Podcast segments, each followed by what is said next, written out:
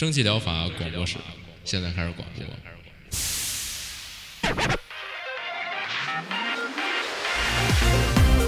百无一漏萃取最新精品游戏，一游即知，化解日常生活压力。聊尖儿的，聊缺的，就聊你们等着听的。蒸汽疗法，让游戏成为您生活的良方。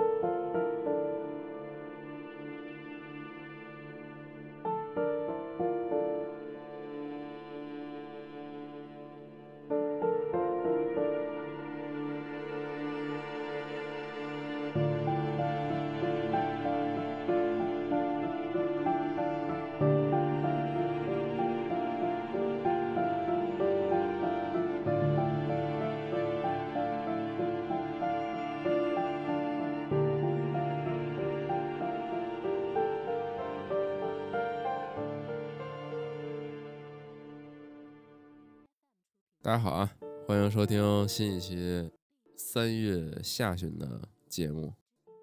我是饼干。大家好，我是阿 K 拉。嗯，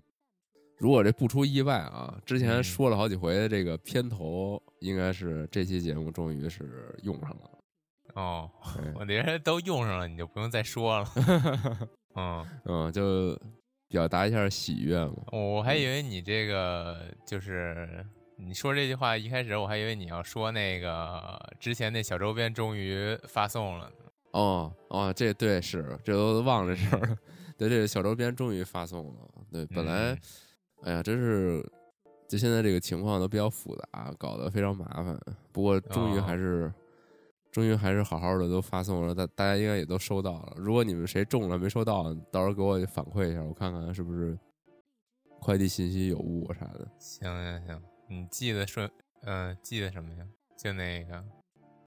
记得顺顺丰啊，我靠，嗯惊了，贵丰啊。哦嗯，一开始我以为不需要我用这种极端手段，但后来还是采用了。哦操行，暗示听众们给赞助一点。嗯，付费一下行吧。嗯，那就开始吧。。嗯开始吧，请。嗯，就还是我先说了啊，这这这嗯月有点多，吗嗯，这月嗯不管是游戏和你这是咱俩报复性推荐，我操！和和咱俩这个玩了的东西都有点多，所以就咱速战速决。老说这速战速决，第一个然后一下录一个半小时，对对对，第一个啊，来吧。这个《迷失岛三：宇宙的尘埃》，不知道这个《迷失岛》它都出到三了，之前两部大家玩没玩过？你玩过吗？我觉得这游戏应该挺适合你的呀。我我就知道他这个制作组那什么小三角大英雄啊什么那个小三角冒险，嗯他们但我没玩过这个就是那。个南瓜先生嘛，之前国行也护航也国国行 PS 护航大作，对护航大作，就其实其实还行。然后之前那个虽然哦我没玩过，行 我没玩过，就但是我一直觉得这是一小游戏，为什么能上 PS 护航大作？就是嗨，PS 他们是的护航大作都是小游戏，别说了。哦，哦嗯行吧，就开始说说说回这个《迷失岛三》吧。嗯，就因为他们公司之前的那些我都没有太关注，你像什么你刚才说小三角啊、南瓜先生，我都觉得 不太适合我。然后那个只要看见这个迷失岛，然后而他这个解谜啊，然后画面风格有点意思。嗯，他这个迷失岛为什么叫宇宙的尘埃？就是说你在这个先说一下它是一什么游戏吧，它是一个那种又是一个点击交互解谜的呃游戏，这种形式大家肯定都不再陌生了。之后我也尽量避免继续用锈湖来做类比了。嗯，对，就是去看这不太，他这类似于那个密室逃脱那种感觉。对对，就是你要嗯你要通过交互这些小道具，然后从这个一个房间出去到别的房间。就不倒不是倒不是，啊，是吗？对他这是就是那种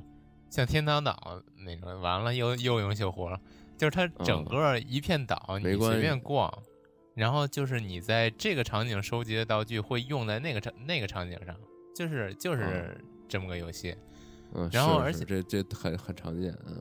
对对对，而且就是为什么这这座我还挺喜欢，就是它这个这回这个风格有点儿难以形容的，就是那种荒诞童话的怪异感觉。嗯，它之前不都是那种我觉得有点儿子贡像，你像那个南瓜先生、小三角什么的，特别的感觉。他迷失岛一直都是有这种对对对，荒诞的这种感觉，是是是这样的，他就是这回三我关注关注了嘛，毕竟，然后他为什么说到为什么叫宇宙尘埃，就是说你在这个流落到这个迷失岛上呢，然后这个岛它跟宇宙有种种的联系，就比如说在一开始，哦你在这个岛上的一个悬崖的上边能看到一个形状非常像 EV 里边的那个雷天使的一个宇宙飞船，嗯，然后呢，就是一开始你就是小明，你肯定是上不去，但是就是你就要从这个岛上寻找种种线索，然后最终你还能上到那个飞船里边继续解谜，然后飞船里边的景象呢，就是又是又是你那种荒诞的、难以想象的景象了，我就也不再细说了。而且它这个游戏呢，嗯、又不像锈湖那种就是特别的没道理，它这还有点道理，然后导致他这个，嗯、解谜思路呢，就是挺容易想到的，就是意思就是说，这游戏其实挺难度适中的，适合大部分玩家来体验。然后再加上他这个，我挺喜欢他的这种画面风格呢，我觉得还是挺推荐这这款游戏的。之前那个一二，我也会后续再继续去了解一下。嗯嗯，那我刚才我刚才我没有怎么看过 EVA，我查一下雷天使长什么样儿，啊、这不就是一个大水晶吗？大对大八面体，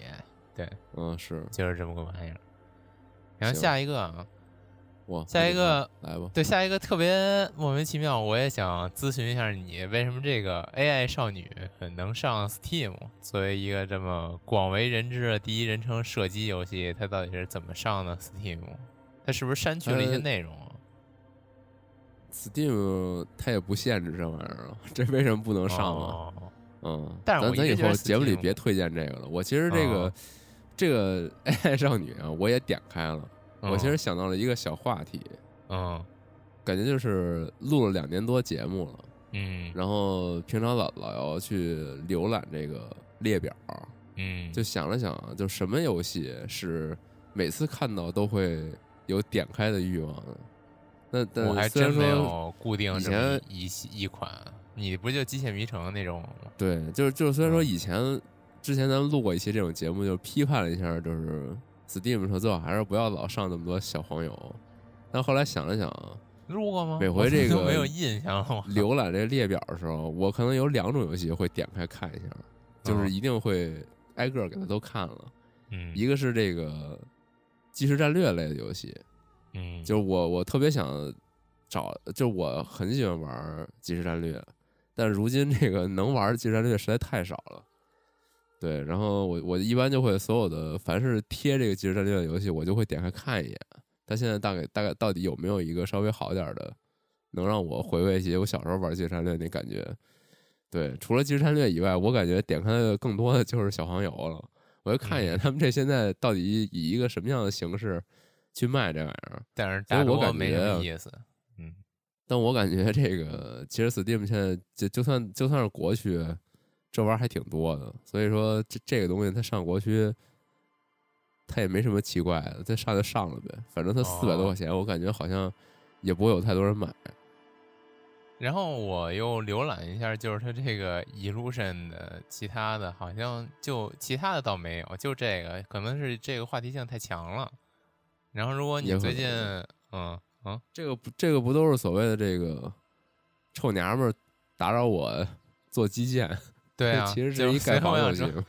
就是我推荐嗯这个原因，就是说，如果你最近就是 NS 太贵买不到，然后又想玩动森，想玩动森这个，对，你可以买一这个玩玩。没什么道理嘛。嗯，行，那就这样吧。行吧，嗯，下一个啊，嗯它叫 Tiny Bunny，嗯小小兔子。嗯然后这么一款游戏，然后这个游戏就主要是又是看它画面风格特别好，它是又是那种黑白黑白手绘的画面，然后它比较少见的用了那种怎么说水水粉笔刷，就为什么说它是水粉笔刷笔刷呢？然后如果大家有画过水粉的，可能会了解到它这个水粉纸啊是那种很多很多小点儿点儿的。就是你要分它这个正反面，正面是凹的，反面是凸的这种。然后它这个画面呢，就是用的是那种你水粉笔刷刷在上面，它会有这种点儿点儿纹理的，它这就细微的一点纹理的这种画画面，感觉就是特别，嗯、有点有点有点风格那种感觉。然后它具体是一什么游戏呢？它是这个啊，又是那种我比较爱推荐的指向点击的视视觉小说。嗯，那讲的是一个这种美国的荒凉小镇的，又是这种美国背景是美国荒凉小镇的恐怖故事。嗯，主角就是这个小兔子，嗯，然后啊，不是主角不是小兔子，主主角是那个两个小孩儿。然后这个所要面对的这个可以说是恐怖要素呢，就是这小兔子藏在这个森林里的小兔子。然后由于它整个画面全都是黑白的，可可能它处理一些这个血腥的场景的话呢，也用这个黑白来描写，然后可能你会觉得不够不够劲儿。然后，但是你如果来看一下它的主页呢，有一些这种血血腥画面的处理，我觉得还是挺有它独到之处的。有点那当当时那个非常为人为人所这个熟知的，就是那希区柯克的那个一个洗澡的片段，特别特别经典的一个电影片段嘛，就是也是用黑白处理这种血腥场景，去处理的还挺有意思。那就这样吧，毕竟就是一个嗯视觉小说，只是适合特殊人群嘛。哦，对，它现在不要钱啊，你可以考虑一下。嗯，下一个啊，就对这这个，其实我也看见了，后来我想了想，算了，我不要我推荐这种我本来我本来就很害怕的游戏了。啊，巴尼啊，我还以为你说我下一个要说的这个呢。嗯啊没有上一个，嗯现你你接着说吧。嗯，嗯，好啊，下一个啊，马蒙诺姆斯妹头弗基基那 boken，就这个你还敢再念这个？是刚才阿对卡念这个电脑直接蓝屏了。对，直接崩了！我靠，我刚念完这个，直接崩了！我说，这电脑检检测我念这个，检检测我念不标准日语，然后不高兴。对，就这个魔物娘和奇不思议怎么翻译？奇异冒险，嗯，然后力量宝珠和归还之塔，副标题是这个，就是这游戏怎么形容呢？就是那种特别特别呃复古的 GRPG，就是那个特别 NS 呃什么 NS 还行 DS 时代的那种 RPG 游戏。嗯有人说 DS 时代，它就是我看这个游戏画面第一眼，我还以为我看那个就那个那叫什么塞尔达大地的汽笛，就特别像那个，嗯。嗯然后就是那人物啊，就是简单建模，然后渲染的勾出一个小黑轮廓那种感觉，大家大家意会一下。然后它实际是就是刚才也说了 GRPG 嘛，就是那个那个时代 GRPG 大家也都应该挺熟的吧，就是地城探索，然后收集你的伙伴，然后只不过这里边你的伙伴就变成这些马毛的姆斯妹了，就是这个魔物娘。这是一正经游嗯戏吗？我怎么突然想起来，好像之前有一个也叫魔物娘的啊，别别别别别，你别想起那个呀，嗯就是这是一正经游戏。啊 对，之前那说实话也挺正经的，根本无心收集，就是就就 就是特别想打。之前那个游戏系统做的不错。嗯，嗨，然后说回这个啊，嗯这个就是推荐它的原因，也是它游戏系统做的挺好的。它是走的是那个就是宝可梦救助队那种感觉，就是你收集你的伙伴，然后就是一直跟着你，然后你在地城里边就是能捡一些道具啊，然后遇遇怪好像基本是躲不太掉，你就要一层一层打，然后直到找到这层楼梯，然后然后在这个探索地城的时候，也有可能遇到商店。然后商店会卖一些是呃，就是武器啊或者装备啊，然后或者你可以自己装备，或者给你的魔物娘伙伴们装备上。然后这其实有点培养你的坏妖怪的感觉，就是你如果抓到心仪的这个啊，然后你就可以给他培养的等级高一点，然后这个装备好一点，然后成为你的战斗主力，就是这样一款游戏吧。然后主要推荐它的原因就是它现在这个游戏系统做的不错，然后广泛好评，感觉我看着也挺好玩的，有点想试试。行，那就这样。嗯，行，就是毕竟是又是一个特殊人群游戏，我觉得这种，毕竟它画面确实有点有点古老。就是刚才虽然说它是一个那种 DS 时代游戏，就感觉它是那种把 DS 时代游戏放到 PC 端重置了一下那种。还是就是高清化了。你就这么说，它这种画面，这种特别嗯，特别富富有年代感的三 D 画面，就我突然让我想起来了那个加帕里公园了。哦，没什么道理。突然让我想起这哦哦，动物伙伴，行吧？嗯，也是，嗯，有点有点像。行，嗯，下一个啊，下一个，下一个非常之著名。知名的游戏叫《用心组装》，现在是不是都听过？就是之前那个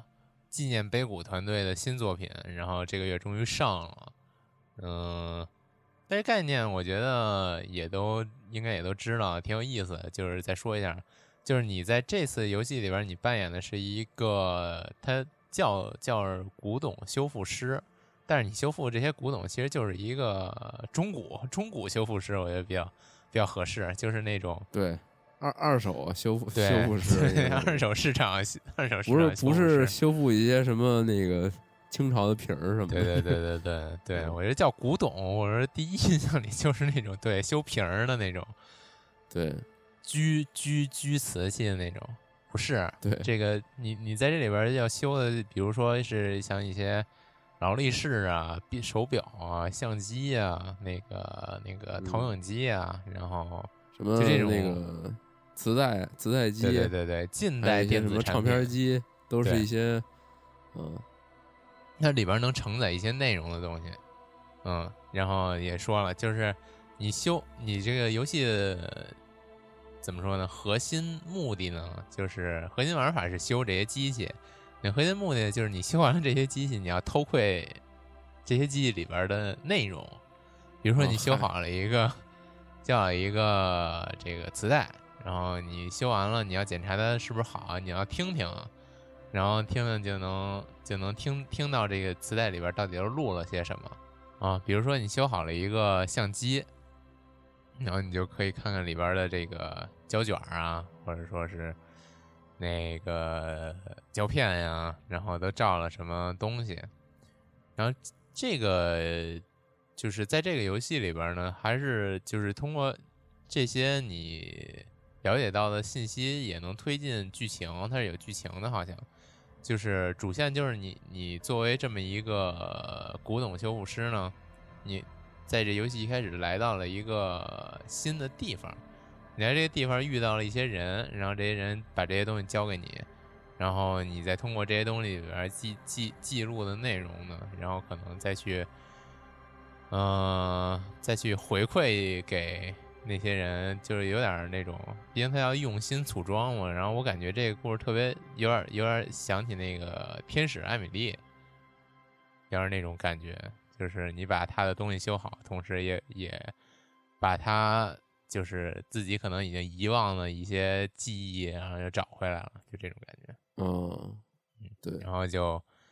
就是这样嘛。然后我觉得这游戏还是挺值得，不就算不买 也挺值得来看一看的。我觉得还挺做的挺做的挺不错的。嗯，下一个，对，就他们这组做的东西永远都特别温馨，感觉对对，非常的温暖，温馨又有新意。嗯，是。下一个，这个《Waste of Dead》Beta，这死亡西部。然后，这个这个，我看看这个预告片，主要是看这预告片，觉得特爽，然后就推推一下。那谁什么呢？这种双轴射击永远都是就是爽，你知道吗？对对对没意思。就他这是我觉得比其他其他的双轴射击又更爽上了一个层次的那种感觉，就是它嗯这就整体都特别的硬派的那种西部题材，然后你就是比如说你有各种西部的手枪，就是那种左轮啊，或者说喷子呀，就是像这种枪，感觉就是那种开一枪是一枪的那种感觉，你能嗯理解、理解吗？对对对，嗯，就是就是你开一枪，上弹都得一发一发的，对对对咯吱咯吱就咯吱的往上上弹。对对对对，就整个这个游戏里边充斥那种金属摩擦的声音，然后你嗯开一枪就是它整个这个游戏画面都震一下，然后声儿巨大那种，然后你把敌人能喷出老远去那种感觉。但是呢是，就是它这里边主角呢，我觉得我个人感觉啊，不是很西部，但是那种有点死灵骑士的感觉。你是一骷髅头，然后头上还冒火，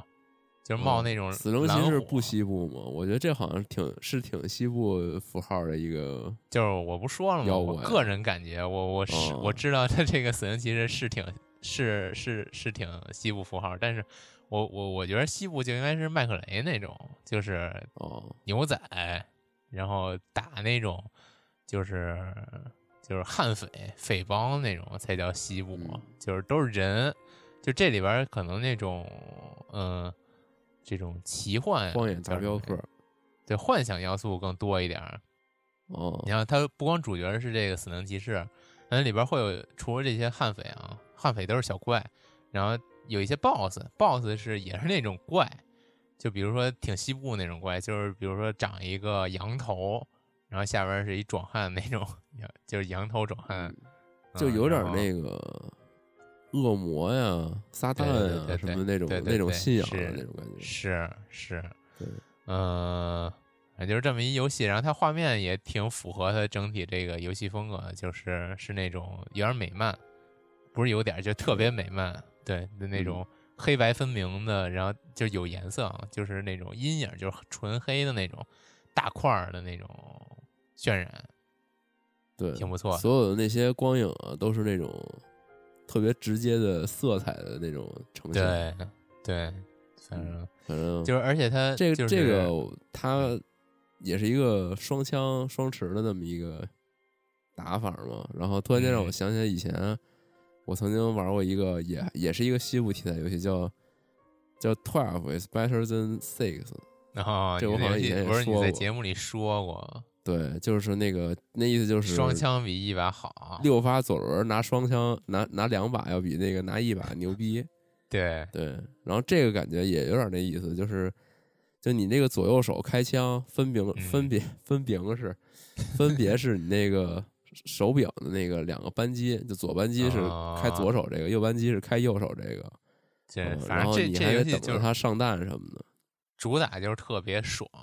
我觉得你如果想走这种特别硬派、爽快的杀戮路线的话，还是非常推荐你还。你还可以就是这个各种利用场景中的掩体，然后对翻墙走壁什么的。对，但是它现在是一个 beta，非常期待它完全体是什么样儿。是这个看着有点爽，这可能对可能算是我目前比较想玩的一个作品。嗯，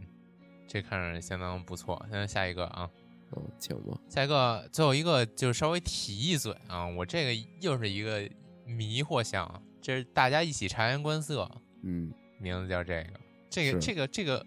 这这太老了吧？这都哪年的游戏了？不老，这嗯是一八年上 NS 的游戏，呃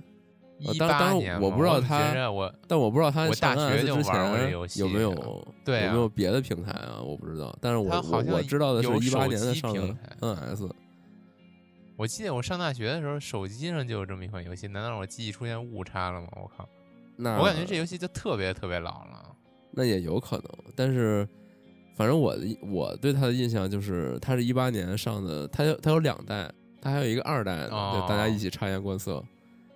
对，然后哦它它是上的 NS，然后那会儿是可以把 NS 那个周围空拆下来，然后俩人一起玩儿，就看嗯，就看同一个事件你们两个人是如何应对的等等。就是这这游戏就特别日本，就是特别那种读空气嘛，就是你嗯要符合这个就是大家整体的这这么一个这么一个环境氛围，你要懂得察言观色，就是这么一个锻炼你的社会生存能力的实用系游戏。是这个游戏一开始他就他就说了，说说这里是日本，然后什么什么的，然后说平时生活中会有各种游戏那种。哦，我觉得他这游戏美术风格特韩国，我第一眼看还以为人家韩国游戏呢。是吗？我也不知道为什么，就因为这个小人物是中分嘛。啊，有可能，有可能。反正就是那个，我记得当时就是，就是我印象里，这游戏第一次出的时候，就掀起了一股这个话题热潮。我记得当时还是人人网呢，然后不知道不知道为什么，嗯，不知道为什么。算了，那可能就我可能记错了也，嗯，也可能这样吧。但其实也没说游戏是什么。这游戏他其实这这还用说？那你也说，人谁让你说这是什么呀？就是啊，就它其实是一什么游戏？就是说，说一下吧。就是说，这个他给你一些生活中的场景，这场场景，这个就是每一个场景就是一个小关卡。比如说是一个地铁上，然后或者说比如电影院，或者或者说是这个，它里边都是一些生活的梗。就比如说你看着一个这个电话亭，然后有一个大叔就非常紧急的冲进电话亭。然后其实他是这个超人，就需要进这个电话亭变身，嗯，然后这时候你就得选择把你的视线移开，然后好让他变身去救人。对，然后这这个行为就是一个读空气的一个 行为，就是你要审时度势去看现在当下你应该怎么去就是处理。这游戏有一个特别邪道的玩法，就是你不赌，就是你做那种特别 K Y 的事儿，也有一种 爽快的感觉。是是，你可以你可以瞎瞎扯瞎胡闹，对对，然后做非常反常理的事情，嗯嗯，行吧，对，反正就是一个，我觉得是挺，在他首首要还是玩梗，我感觉，对就是玩一些生活中的梗，但其实你也通过这种方式吧，你也能感受到你平时可能觉得确实就好像这么做没啥问题，但是可能这个游戏会指出来，你这样做好像不太对，好像有点奇怪，对。教你社会生存能力的，是，嗯，下一个吧，不是下一个没了，下一个该又没了，下一个请又是我，请你来了，嗯，那那到我了，就是一个惯例的短讯几则，哦哦哦，其实就是因为咱们这个节目 之前老说嘛，不不是特别想展开聊三 A 大作，短讯短讯几则，但是我就我就没有归归纳总结到一起一块堆儿了，嗯。那你说吧，是对，因为就是这个，咱平时不是特别想说这三 A 大作嘛，怕说错，嗯，因为毕竟也没有那么多精力都给他玩了。对，三 A 大作容易招骂。对对，然后就简单一说啊，第一个是这个和这个动森同期上线的，嗯，动物 Eternal。啊，一个这是猛男必玩，一个萌妹必玩。不是啊，萌妹必玩啊，对啊，就是这是萌妹必玩。动森呀，动森猛男必玩嘛？这个萌。对对对，然后这杜牧永恒好像也不用过多介绍了，反正就还是杜牧的续作，然后现在也是三万多条评价，特别好评，所以 这也没什么好说的，就肯定就是是你要是喜欢玩这种血脉喷张的、节奏感爆棚的射击游戏。你就玩就完了，嗯，然后别的不说了，就我念一个这个最有价值评论吧，就是 Steam 底下的写了一首诗，我靠，写了一首诗，这首诗叫爽到爆炸，哎，我念了啊，不知道能不能，不知道能不能念好啊。一觉起来火气大，宰只恶魔熬熬汤，吃完早饭不过瘾，看看地球怎么样？听说地狱空荡荡。魔鬼要来人间晃，今天我就回回家，专打恶魔小屌样。人见人爱魔见愁，还有恶魔冲我吼：堂堂九尺猛男身，徒手砸碎他脑门，啊，捏碎他脑门。烈火烤馍透心凉，手刀电锯头飞扬。轻炮齐鸣导弹飞，散弹机枪魔鬼废。可惜子弹还是少，娘炮文字看着骚。不用担心不够爽，老子还有逼个杠，地狱哀嚎天堂泣，这场屠杀超过瘾，今日我就给好评。Oh hell 的 Doom Slayer，嗯，就是这么 就是这么一个，可以，我惊了。反正 反正反正这个东西，大家会去玩它的，肯定也都是 十分期待的。我觉得嗯，啊，嗨，特别巨不押韵。玩家瞎写，他他能有多押韵？我觉得已经可以了啊！娘炮文字看着骚啊！他那里边文字之前会被吐槽，就说是不是这个文字的这个字体就是动森联动，就跟那个 哦，就他那个文字特别可爱可可爱爱的那种文字，就所有的那个，你想他，你想这种游戏，你想他那个英文标题你也看到了，嗯这个 Doom 都是那种特别金属带棱角的那种感觉，是那种特别硬核的文字，但是这个游戏里边的中文翻译全都是那种就是就是横也不好好横，它是一个那种有弧线的 弧线的横，哦，你知道吗？就那种可可爱爱的那种那种字体，哦然后边边角角啊，还都是那种圆角包边儿的那种、嗯那种那种字字痕，反正也是行，特别神奇。又圆，嗯，嗯然后你就往下吧，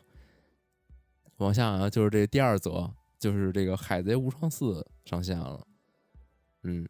然后这次这个哇好久没看海贼漫画了。是，就就说实话，这个和之国篇有点儿这个有点儿没劲，有点儿这个拖的非常拖主慢要。是对，是，然后上一篇这个啊，不是上上一座这个 《海贼无双》啊，嗯《海贼无双》这故事讲到了这个德雷斯罗萨篇，哦，就是最后打的那个唐吉诃德。嗯但我记得那会儿他这个《海贼无双》出的时候，因为漫画还没有，就这篇章还没完结，然后然后这个游戏直接原创了一个剧情，就是把这个但唐吉诃德这个结局，那会儿就有四档了吗？不是？呃，是啊，就是但是他做游戏的时候，这个漫画还没画到那儿呢。对，然后后来这个等这游戏发售的时候，等于是跟这个漫画有一个平行世界的一个走向，就最后结局的那段儿，嗯。然后这次的话是应该我看他这个介绍是把这个故事聚焦到和之国这一段了，对，就是嗯都是打什么 Big Mom 呀，然后打凯多什么的，而且游戏里边你好像也能，你好像也能用 Big Mom 或凯多，然后就是那种，它是那个比那个场景大很多，就是你那些小兵儿跟你来说就跟你脚脚趾头豆豆儿那么大的那种感觉，就他俩本本来不就是特别个儿特别就是大？你用 Big Mom 的时候是吗？嗯，就是你无双哦嘛，其实你什么角色都可以用啊。也是，对，就你剧情里边可能需要用特定的角色，但是你你这个自由去探探索玩的时候，就可以用别的角色了。嗯，然后他们在漫画里我，很好奇，你用凯多的时候，你打谁呀？那小兵是谁呀？你打自己人是吗？那那倒不知道海军之类的吧，他可能设计一些嗯关卡。哦，也是，也嗯是，就他《海贼无双》也不是说完全就一定按照他那个故事走，他会设计一些那个玩法在里面。哦嗯，就虽然说这个无双啊，就现在到到嗯这个年头儿，其实也没有什么太多人，我觉得没有什么太多人对这个无双有特别大期待，都觉得一个游戏我气，一个游戏就是被无双化了以后，可能就有点儿那个有点儿无聊，就割草。是。但是其实我觉得我唯一就是、嗯就是最近年唯一期待过一个无双，就是那剑锋无双。啊，结果还没玩嗨那剑锋无双好像就说也挺无聊的，就是就对、啊，愣愣打，说没劲，无聊。嗯后来对，然后，但是我觉得这个海贼这题材啊，其实它也就只能做成无双。就之前有一个，确实之前有一个另外一个海贼游戏，本来我还挺期待的，啊，叫在这个位位上的那啊，不是，就是在就是 PS 上的，就最近的一个，是吗？就这个就是海贼哦王什么寻觅世界，就你你以这个啊，那路飞为主角，你可以在这世界里什么用，比如用什么橡胶在那来回荡啊什么的，然后就就做了那么一个游戏。嗯然后那会儿采访那制作人，就有人问说说你这游戏里设计了一些像是潜入关卡，说我们操控的是路飞，他怎么可能会有潜入关卡？你是不是设计有问题？然后那制作人说的话就感觉非常的迷惑。他说就是他想让大家在这个游戏里啊，以自己的方式去演绎路飞这角色，所以你你你玩成什么样都行，但我们总就在场所有人就一脸懵逼，就感觉我玩一个海贼游戏，就我玩的不就是这些角色他特有的这种风格吗？是你让一个路飞就是偷偷摸摸的潜入，然后背刺人，你不觉得就嗯就就很怪吗？对日本游戏公司官方回答，就就就感觉感觉他们这完全可以把思路感觉非常的奇怪，就就他真的知道玩家想要把这个潜入关卡换成这个罗宾嘛？啊，对啊，就是但是但是他就是就是全程都是我感我也感觉就是这个有点有点给自己的这个。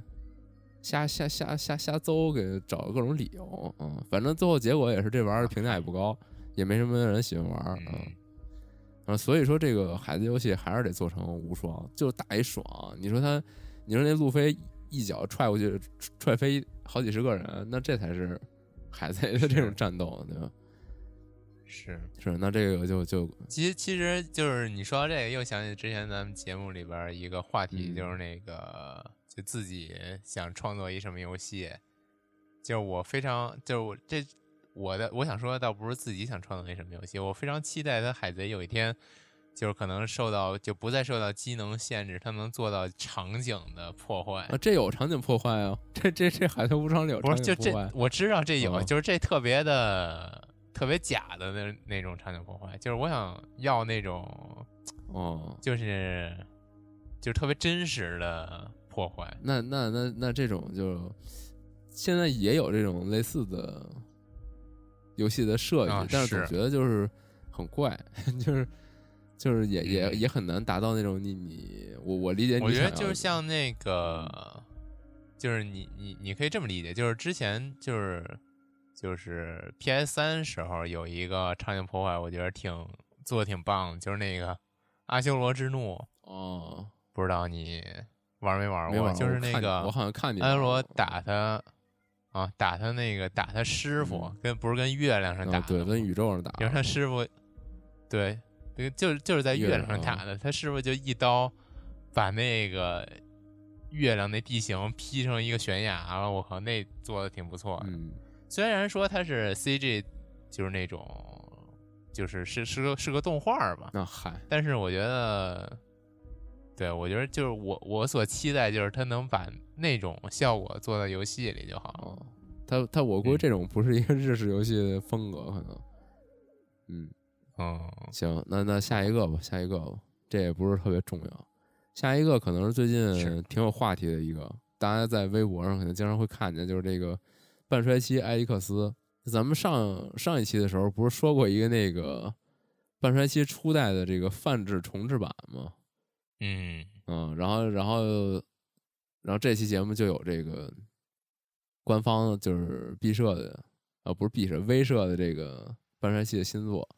虽然说大家都很期待他的这个正经续作吧，但是这这次作品这个 VR 游戏做的还是挺挺惊艳的。目前都是各种社交媒体各种发它里边，比如说有那个在它 VR 游戏里边扔盘子，就是耍杂技，扔苹果、扔凳子什么的。那做的还挺细的，然后，那这一次他他这个故事啊，是穿插在这个一代和二代之间，嗯，然后也是也算是就是外星这个联合军已经控制地球之后，把人类圈在一个一个这个有限的范围里边，然后你作为这个抵抗的一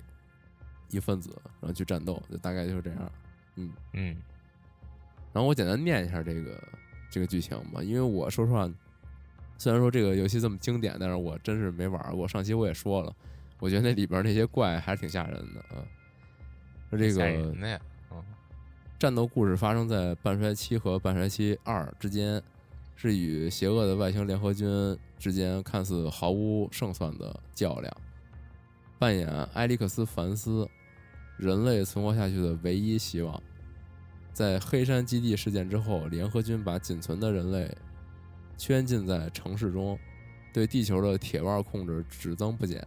人群之中有两位地球上最出色的科学家，您和您的父亲伊莱凡斯博士，还挺还挺用敬语的，还您我，嗯，反抗势力尚未巩固。身为发起成员的你们，仍继续从事着科学呃秘密科学活动，展开至关重要的研究。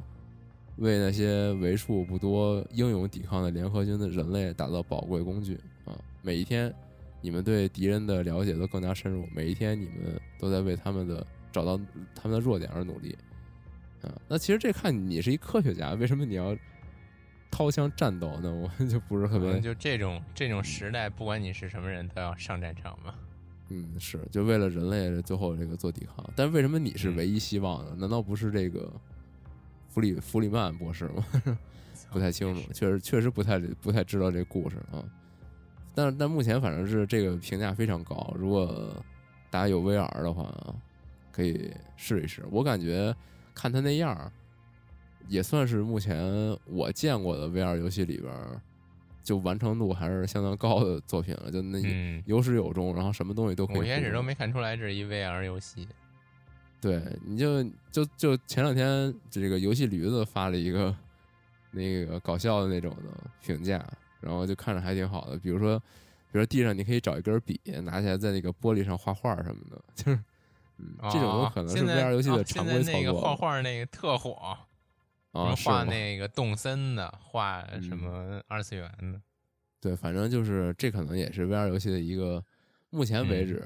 一个比较吸引人的点吧。但我总觉得，嗯嗯，反正就是有一回有两回还行，然后时间长了，这些小小玩意儿可能就一般了。嗯，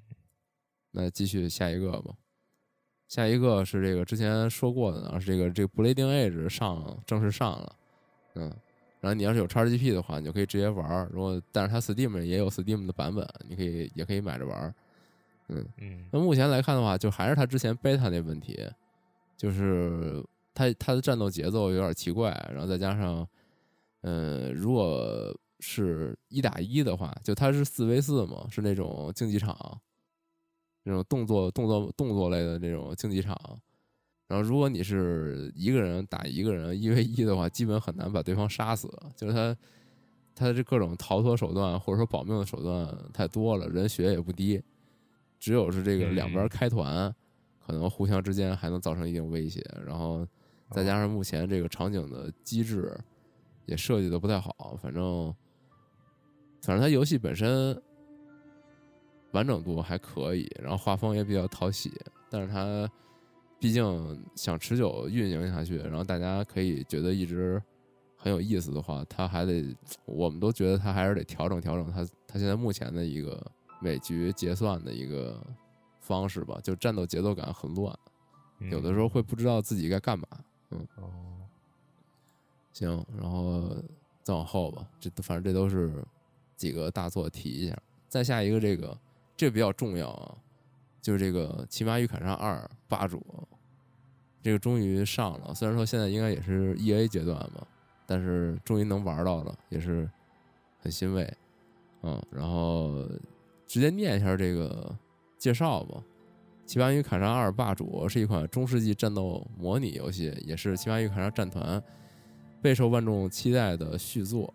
本作的故事发生在《骑马与砍杀》战团的两百年前，制作组对玩家熟悉的战斗系统和卡拉迪亚世界进行了拓展。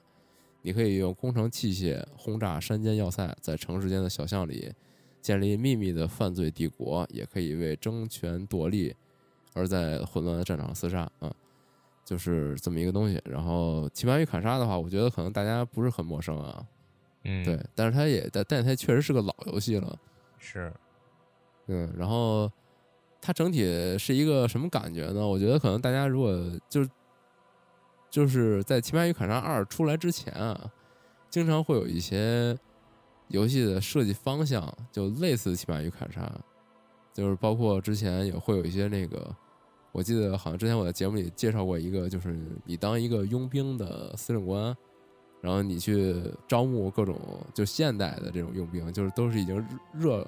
热兵器了，嗯，对，然后你带着他们一起去一些这种战乱的地区去，去当这个赏金猎人之类的这种，然后，对，然后就这些这些所有的类似《奇葩与砍杀》玩法的游戏，都感觉点子没到，所以说《奇葩与砍杀二》上了以后啊，它还是挺挺有这个挺有意义的一件事儿。然后它游戏本身是一个什么样的感觉呢？就是说。你从一个可以算是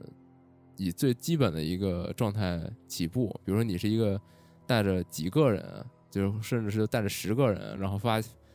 发家出去开始自己的这个冒险生涯的这么一个小领主，对，然后你不断带着你的这个一小撮人马，一开始可能去处理一些山贼啊，然后然后通过这个给一些大领主去跑腿儿啊，然后去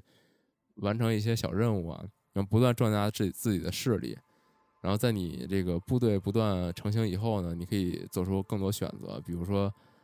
自己找一个小村落自立为王，或者说是这个参加到某一个大领主的一个军部队之下，然后做他的一个将将领，狗腿子，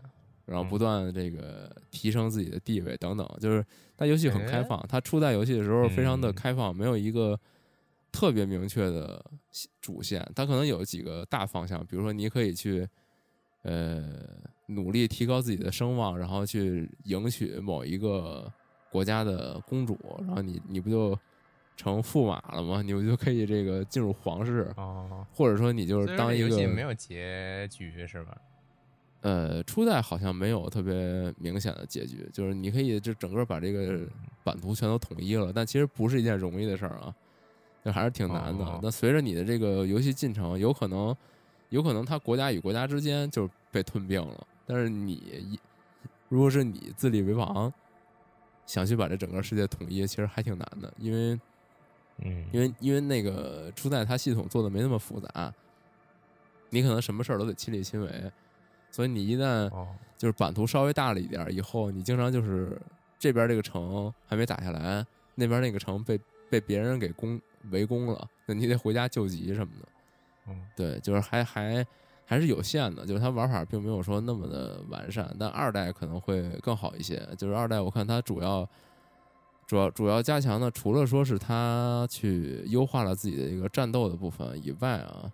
它会把这个整个的贸易系统，还有它的这个政治以及这个就成长的这一部分的要素做得更细腻了一些。就以前贸易其实特别的。简单就是就很常见的跑商，就你在这个村儿，你发现这个面包特别便宜，你购入一波面包，然后你到下一个城，然后以更高价格给它卖掉，就是低买高卖这么一个很简单的操作。嗯，然后你像这个里边的话，以前就是像一些什么村长啊，还有一些什么领主啊之间的这些关系，都也比较的直给吧，就是你跟你跟这个领主搞好关系，然后他可能就到时候会帮你。但这次的话，可能在这这一方面做的更细致了一点，就是没有那么粗糙了。嗯，然后目前这个吉坎二代它有一个问题，就是它是把这个战斗的部分重新细化了，但是这也迎来了一个问题，就是它现在这个战斗部分非常难。就以前就吉坎有一个非常有特点的一个地方，就是它在实施战斗的过程当中，你的武器它是有一定的这个朝向的。就你比如说，你你持双手巨剑，然后你抡这个剑的时候，它不是一个固定的方向，它也不是说有什么连招，就它只有说你你的鼠标，就是我简单举例啊，就你的鼠标从左往右滑，它这个键就是反手抡；就是你的鼠标要是从从右往左滑，它这个键就是正手抡。嗯嗯，或者说你比如说你摁住了从上方滑下，那它就是一个这个。拜年剑法这个纵劈，对，它是这种感觉的，就是还挺微妙的。但是以前呢，是不是有点荣耀战魂？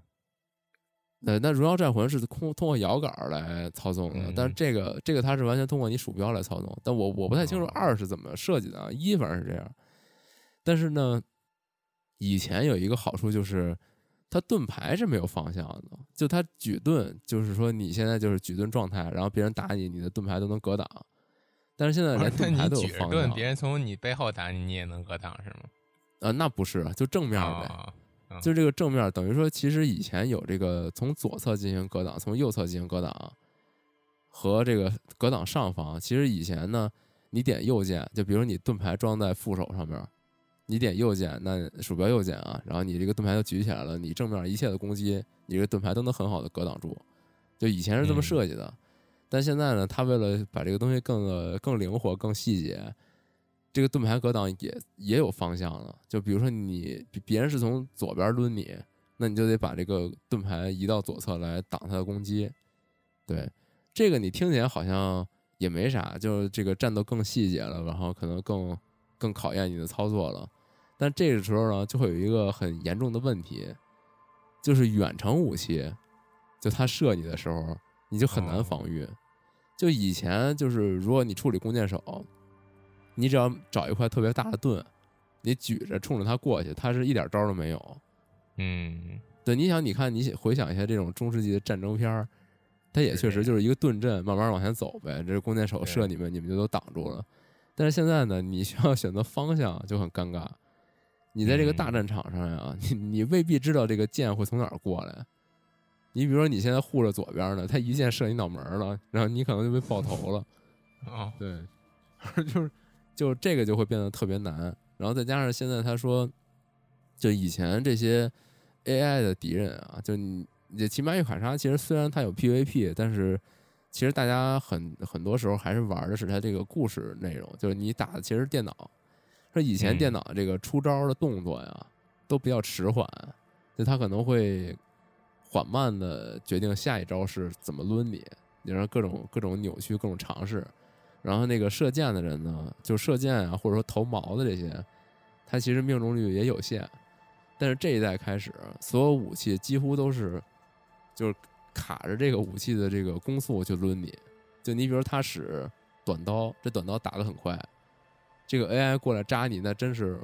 疯了一样的扎你，就哐哐哐一直冲，一直冲你。行者，对，然后，然后他的这个除了这些呢，他这个远程的这些这些士兵，他都开始会预读了。就是以前的话，你要接近，你比如说你是使这个双手剑，你可能没有盾，那你要你怎么接近这些弩兵、弓兵呢？你只要斜着走，就你的步伐稍微魔鬼一些，一般他们都射不中你。但是现在你斜着走，他就非常好的预判你的这个走位，直接就爆你头。对他，他这里边好多人评价就是说我，我这个就遭遇一波敌人啊，打十个山贼，这十个山贼似乎是十个木精灵下凡，我 就在山头就给我们这几十口的人全射爆了。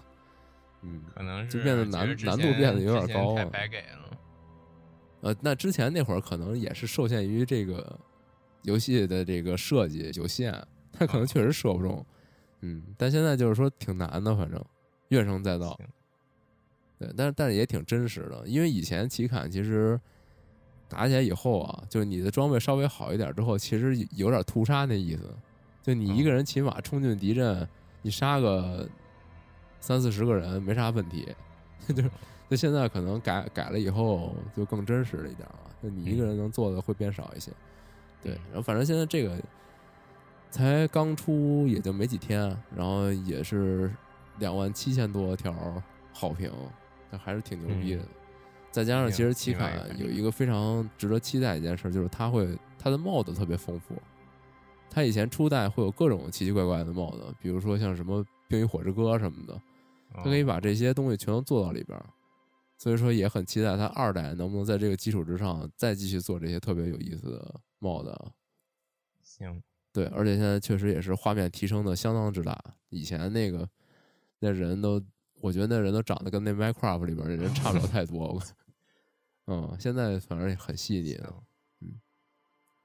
对，这个反正也说挺多。接着下一个吧，下一个是一个挺熟悉的一个游戏的续作啊，叫这个 X 的 Dungeon，干阵，干阵。之前不有一个这个挺进地牢吗？嗯，Enter 的甘蔗，然后现在这这个他的续作叫逃出地牢，他们又跑出来了，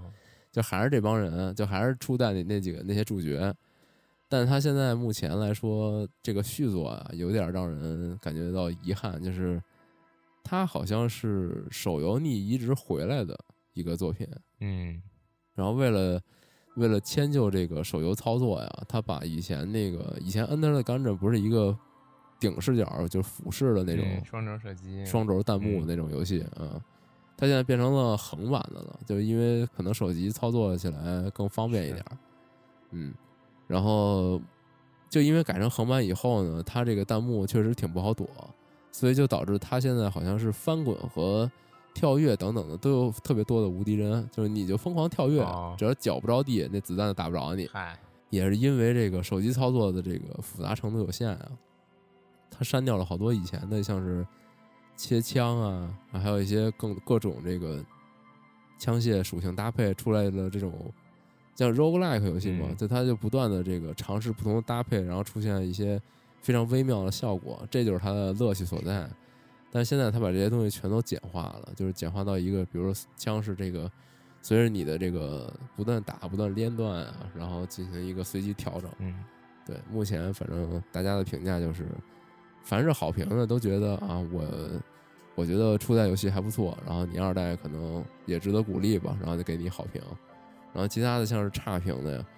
呃，也能看得出来他也很喜欢初代的这个挺进地牢，但是他觉得二代这个游戏确实令人大跌眼镜，感觉大跌眼镜儿还行。感觉是这个非常退步的一个作品。就你你你前代明明做的各种要素非常有意思，但你但你这个续作反倒是把那些有意思的东西都给我删了，嗯只只留一皮儿，然后感觉有点儿有点坑人。反正目前我不是很推荐这个续作，嗯，但是它毕竟是一个这个弹幕射击类的这个 roguelike，它它它就是该香的地方它还是香，哦就你玩起来之后还是挺上瘾的。只是说，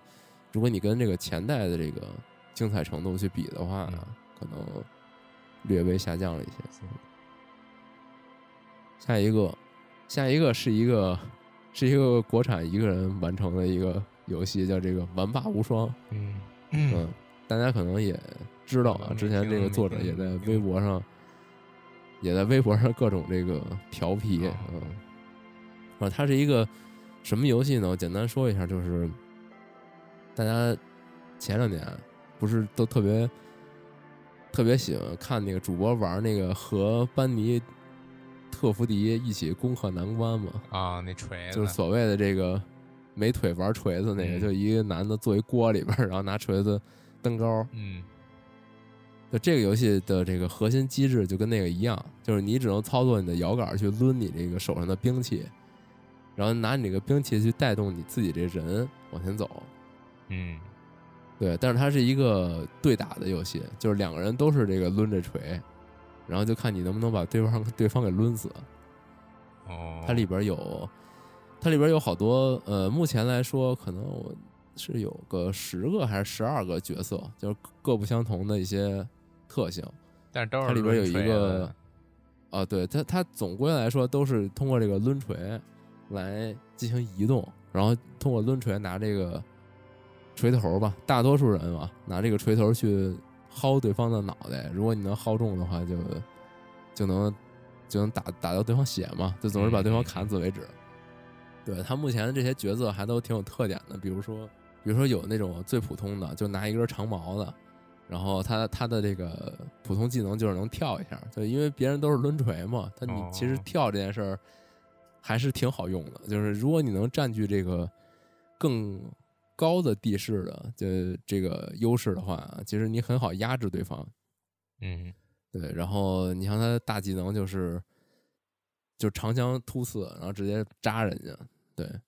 然后你像有一些这种独特的角色是往外放苍蝇，然后然后之类的，然后还有那种还有那种就是在你的身身边有那种一些小的这个匕首环绕，就通过这个。就你身边环绕的这个匕首，然后圆周圆周去转，然后去扎对面，就是你你手上这个武器可能砍别人没啥没啥作用，那你只能靠这种就是就像御剑术一样的这种东西，然后慢慢去去削别人。对，反正这种各种每个角色的特点还都挺挺多的。然后目前它的联网是因为就只是简单的基于 Steam 的这个 P to P 的联网，所以可能对于每个人的网络要求还挺高的。就有有的时候你匹配匹配到的人跟你延迟太大的话，也确实不太好打。嗯，然后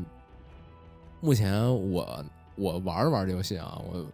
然后我跟 AI 就是电脑打的时候，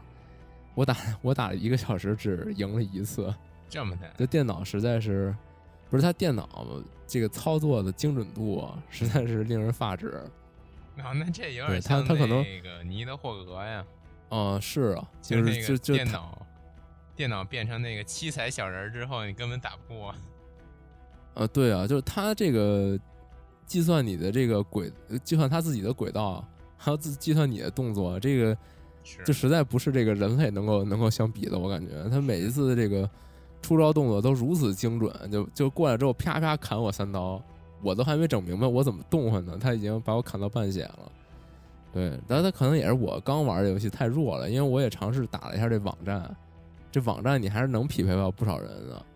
然后人家这个套路啊也是都挺都挺深的，嗯，有有经常经常有匹配到那种大佬，他是他是那种就是你你一边人选两个角色，第一个角色被砍死以后，第二个角色接着打。然后我匹配过几次大佬，他对面那个人就是第一个角色半血能穿我俩人，就所以说可能还是我太弱了。哦，嗯，对，因为比如里边会有一些那种比较是这样的，嗯，里边会有一些那种比较精准类的角色，比如说有一个人是，就是他抡的那个锤，锤头是一个弩，就其实你想象它还是挺难射中人的。嗯，但是那天我就碰见一个大佬，就是就他太精准了，就我跳起来就准备抡锤抡他脸，我在空中就被他两弩射中，直接倒地，倒在地哦上之后，然后他又补了我两弩，我直接就死了。有硬就是直吗？你被他那弩射中的话，就被他弩射中，就被就把我扎扎出去了呀，就飞了呀。哦当然有硬直，就后坐力嘛。行，嗯，反正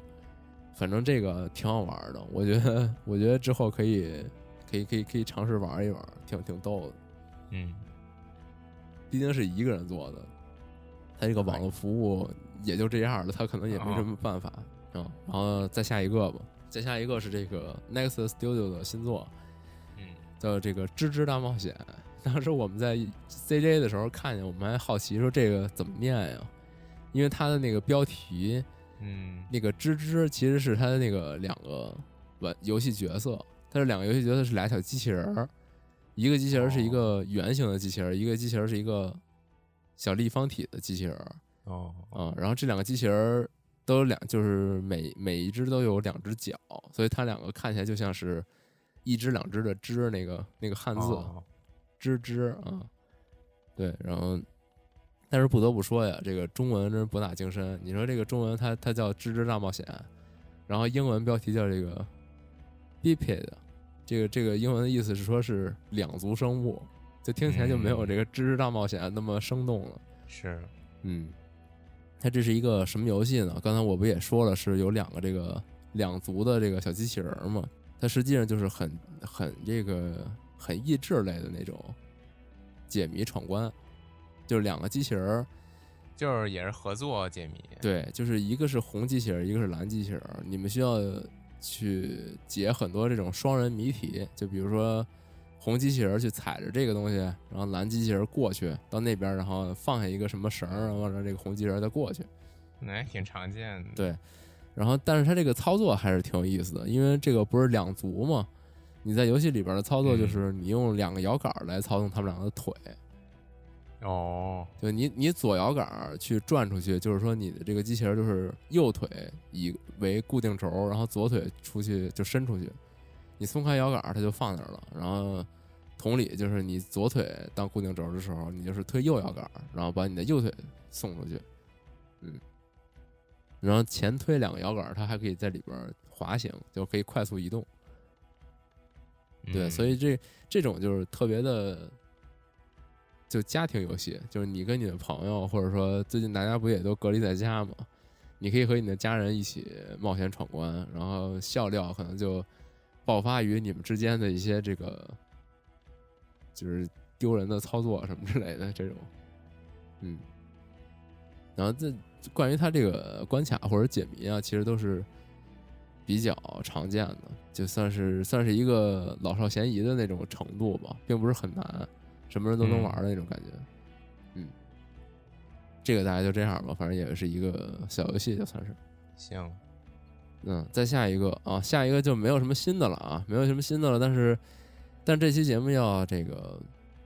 讲一个，咱不是之前说要每期都玩一个吗？虽然我没玩新游戏，但是因为这个《极乐 DISCO》的中文终于上线了，哦，所以我好好的体会了一下《极乐 DISCO》到底是一个什么样的游戏。这回就正好过来说一下，嗯，咋样？那现在就是来说一下这个《极乐 DISCO》啊。嗯，首先就是他还是说这个中文的事儿吧。就是之前他没上没上中文之前，呃，就大家都说嘛，这个游戏可能这个文字会晦涩一点儿，然后我也非常有自知之明，我说这个英文也不咋地，我就先不玩了，等着这个中文上线了再玩。反正这种游戏看起来也是挺有吸引力的，我也不会错过它。然后，然后现在中文上了，我确实是，嗯，我我也明，我我觉得这个就是之前没有中文的时候没玩是个正确的选择。啊，它文本量就是它，即便是它文本量多是一回事儿，就是就这个游戏吧，它很有这个浪漫的这个意味在，就它里边会和很多文字是不知所云的。就我也跟青宇的大哥聊过，就是。我在玩这个中文的这个译版之后啊，它里边很多文字其实，嗯，你也得，你也得就是领会它的精神，嗯，就是它它即便是翻译成中文了，你也不是特别能一目了然的明白这些东西到底是什么，所以说就是它英文原版的时候，也应该是那种比较晦涩的，就是它是很抽象的一些形容。那太难了。嗯，如果如果那会儿你玩英文版，那我觉得你还挺有实力的。嗯，对。然后这个游戏之前也简单描述过，然后我再讲一下它是一个是一个什么感觉。就是它本身是一个挺传统的冒险游戏，就那种美式的冒险。但是它游戏里边会有一个，呃，算是一个类似技能树那样的一个系统。它里边把人物角色。分成了四个大的属性，一个是智慧，一个是精神，然后还有这个体能和技巧，大概分成这么一个四个方向。这每四个方向里边有六个技能，就是比如说它这个智慧里边会有这个像博学多识啊，然后还有就是这个思维敏捷呀之类的这种这种这个词条，就是你比如说你智慧高了以后。你可能就是就是在这个博学多识上面，这个技能点就会很高。当你在一个故事发展过程当中呢，你比如说你遇到一些概念，就是别人跟你聊天，聊到了一些这个世界中发现的事件，你能很快的反映出就是他在说什么，就可以解锁更多的对话内容。你像是精神层面的话，就是一些呃像是呃通情达理啊，然后还有就是。这个可以哄骗别人啊，或者说你特别自信啊，就在这些方面会有一些加持。在同理，那那个体能与技巧那方面，可能就是就是对这个场景互动有一些相关性。比如说，有前面有一个门，你的那个体能非常高，那你就可以选择直接把它给踹开。那或者说，比如说有一个这个道具，你的这个灵巧非常高，那你可能比较这个，你可以把它给。把它给打开，或者说是，呃，或者说是很灵巧的把一些这个东西偷出来，或者等等的这些这些方式，就这些听起来好像也是相对来说比较传统，但是它在这个游戏本身的这个推进的过程当中，去展现这个事儿的这个角度非常刁钻。就它怎么一个刁钻法呢？就是刚才我不是说了一些这个技能名字吗？就这个所有的就是四个大属性下六个小技能，一共四六二十四个技能，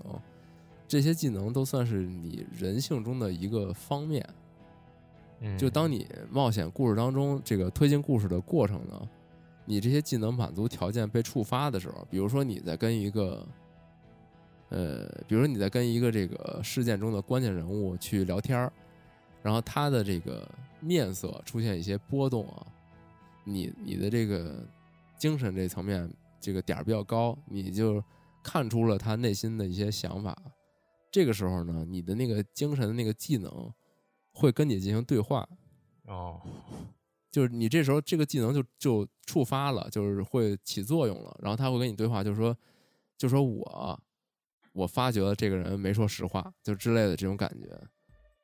就是你的这个二十四个技能，实际上是你内心的一些二二十四个方向，就这些方向会指引你。就是就其实这个游戏在最开篇的时候，他就已经给你铺垫了这种感觉，因为一开始你的这个人物，呃，他的故事是说你你一开始你是一个警察，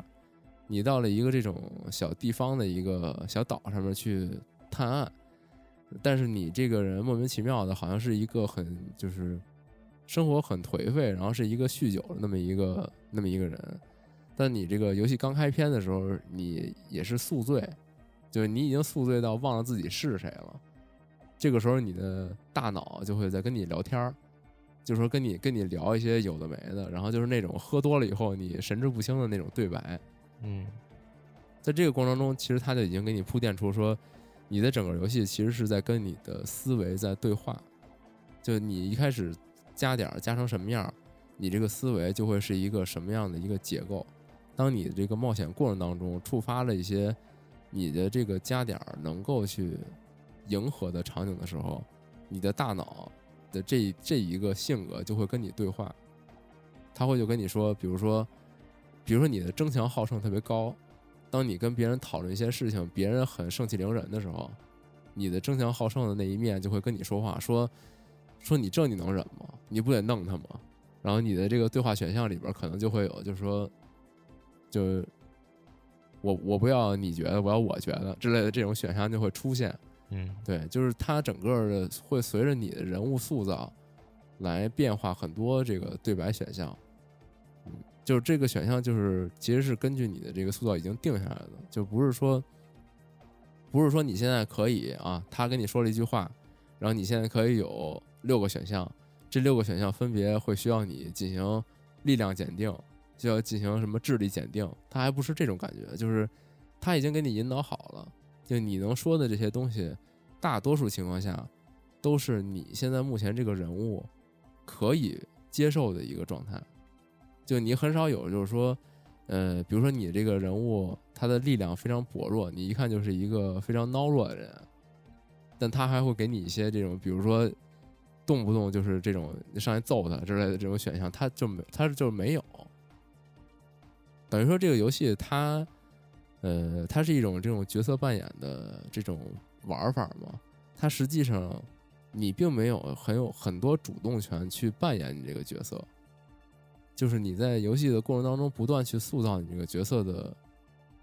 性格，或者说他的这个属性分配。你可以通过这个你身上的装备啊，比如说衣服啊、手套啊、那个鞋呀、裤子啊这些东西来影响你的这个数值。比如你穿的是一个彬彬有礼的样子，那你这个人物可能在一些跟别人沟通啊、去蛊惑别人啊，或者是去这个说服别人的时候。就会有很好的效果。如果你穿的非常破衣烂衫或者非常功能性，可能你这个人就很具有威慑力之类的。嗯，这种感觉就是你把你这个人物塑造成什么样，他在这个游戏过程当中，他会自然的和这个场景进行推进、进行互动。就你能做的只是说，在一个比较小的范围里去影响你人物的一个决定。但是他的这个性格会左右他的决定方向是一个一个大方向是怎样的？哦，就就你会随着这个整个这个故事的推进，不断的塑造你这个人物。比如说他，呃，由于一开始他，我不跟你说嘛，他是他从最根起根是一个这个宿醉醒来的一个警探，然后周围的人都跟他说，你前你这一个礼拜在我们这块儿，虽说是调查案件，但是其实你非常的，你是一个果乱的分子。就是你经常会拿着你的枪到处威胁别人，然后每天喝的烂醉，然后搞得大家都很害怕，因为你又是一个警察嘛，大家也不敢说，也不敢反抗你，对。然后我就我我这次玩这个一周目啊，就遵循着这个他讲的这个故事，就我把我我塑造成了一个混蛋，就我虽然是警察，就是但是但是我一点都没有恪尽职守，就是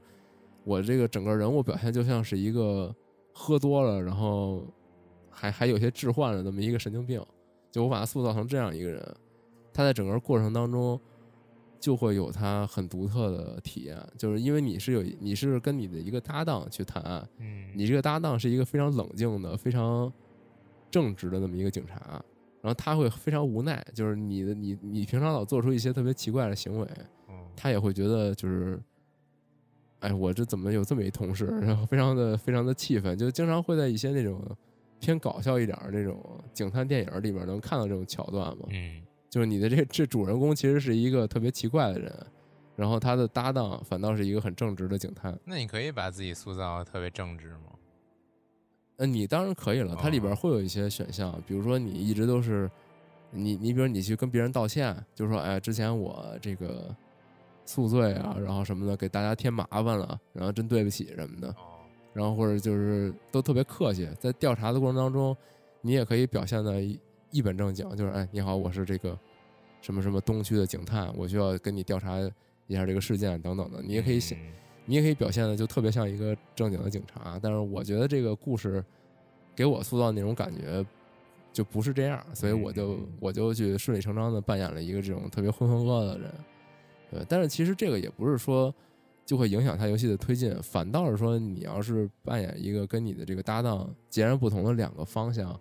你在这个盘问一些人的信息的时候，反倒是会有一些额外收获。就这些人可能觉得你是一个一本正经的警察，他可能不会跟你说太多，嗯，但是你是一个看起来吊儿郎当的那么一个人的话，说不定他还觉得挺挺挺亲切的，就这种感觉。对，然后他整个故事。他整个故事，刚刚我也说嘛，就是这你你作为一个警察到一个这个小群岛上面去进行探案，然后这个案件主要是两件事儿。第一件事儿就是说当地的这个工人阶级正在罢工，然后还出现了一些这个呃就是反对罢工的另外一拨人，就是就是工会内部出现了一些矛盾，然后导致这个大企业的这个负责沟通的人呢。就是进来去沟通工会的罢工也没有什么结果，然后在在这个情况之下啊，出现了就让大家自己探索比较好吧。啊，我就简单说一下这个，因为我也只是玩了一点点，就是它这个游戏文本量太大了，就是我每天玩，就我到现在目前玩了六七个小时，我连最初的一点点故事还没有推进，就是就真的是非常漫长。就我简单说一下，也只是一个皮毛。对他，他这整个事件就是一个。码头罢工运动嘛，就就你可以这么理解，一些码头工人，然后进行就不满商会的一些操作，进行一个罢工，但这其中还蕴藏着一些码头的这种生态环境之下的一些阴谋，对，嗯，然后你你之所以要来到这块去探案，是因为在这个码头罢工的过程当中，出现了一起这个伤害事件，就有一个人的这个有一个应该是码头的这种保安。保安的人员遭到了私刑，就是被杀死了，然后被挂在了旅店后院的一棵树上面。就是你，你之所以要来调查，就是因为出现了这么一个杀人事件。对，之所呃，至于后边你会经历怎样的故事，那我现在也没有玩到那么多，所以也是可以大家自就是去尝试一下。目前。我不太清楚咱们节目上的时候还有没有折扣啊？因为这个这个游戏最近又评了一个，呃，一个什么奖？好，反正是最近又又获了一个新的奖。然后为了庆祝他们获奖，就又打了一个这个七五折的折扣。对，所以大家如果嗯没有什么理由不去尝试一下，真的非常好啊！而且这个呃非常感谢青宇啊，有咱们的老朋友给咱们。提供了五个码，咱们这期节目会在微博上抽这五个码。对，如果你还没买的话，你就你你过来抽一下奖也可以啊。不错，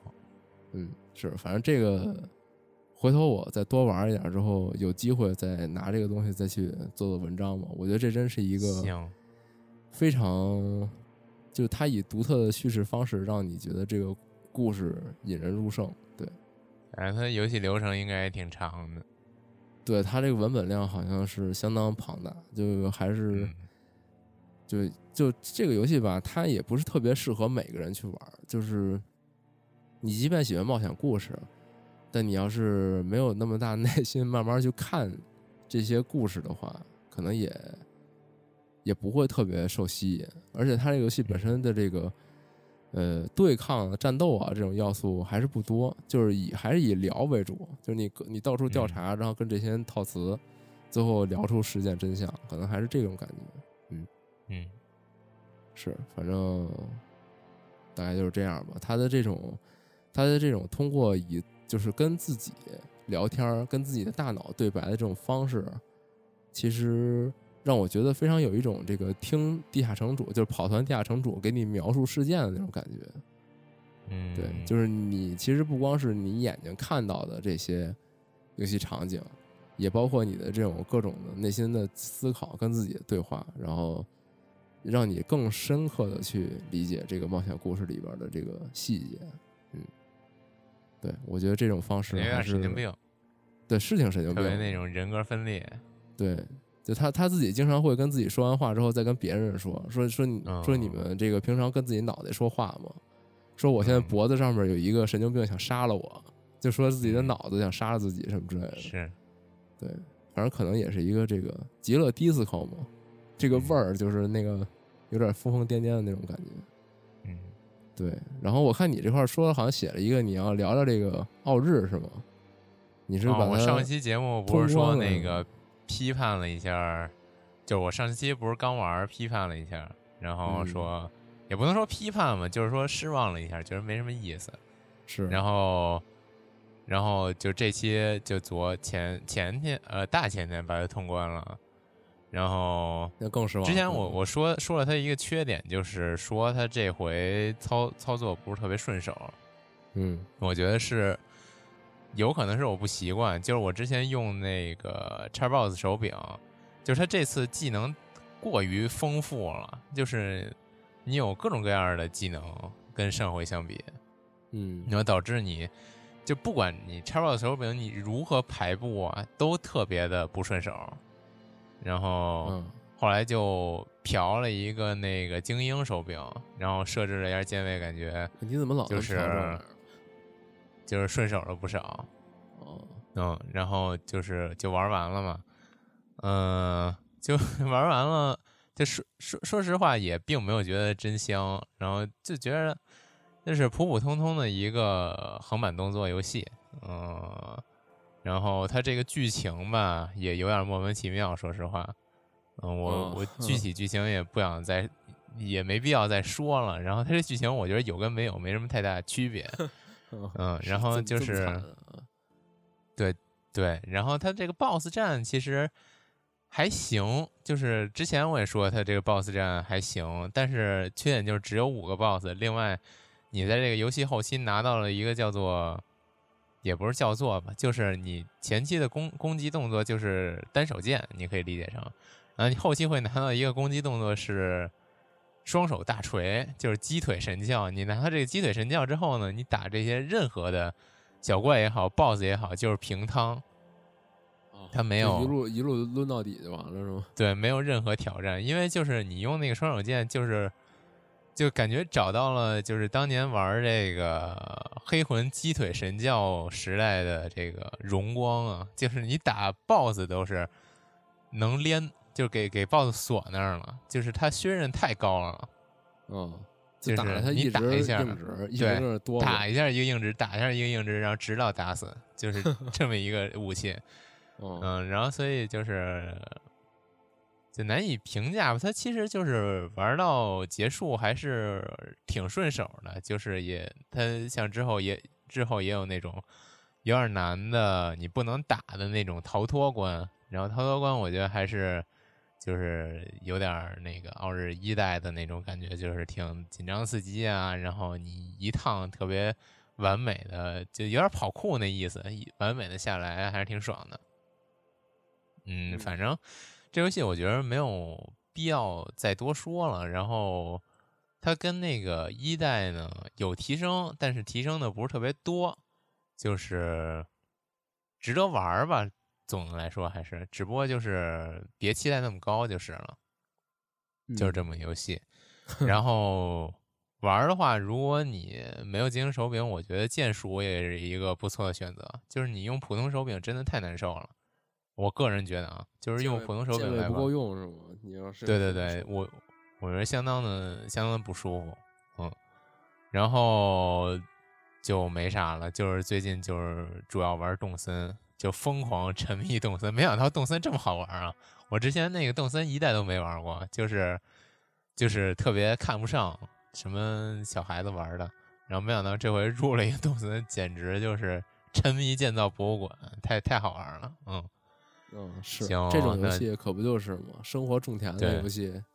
就是特别容易杀时间，嗯是，现在整天就是就是我即使不知道干嘛了，我都会去那个 ATM 买一个那个买一个素材岛票去探索素材岛，嗯，就是非常批判，就是现在这个复活节活动太烦了，啊。什么素材都弄不出来，全是蛋。我觉得应该没有任何人喜欢这个复活节活动，它家具又不好看，嗯，我觉得但至少少它而且它这个和樱花的活动好像还冲突了。对呀、我不知道，我不知道你拿没拿到这个樱花家具的图纸。我樱花家具就拿到俩，一个哦樱花灯，一个樱花堆，那你还拿到了太少了，我我连一个都没拿到，我都不知道为什么。太难了。我现在它是樱花只能拿到复活节的图纸。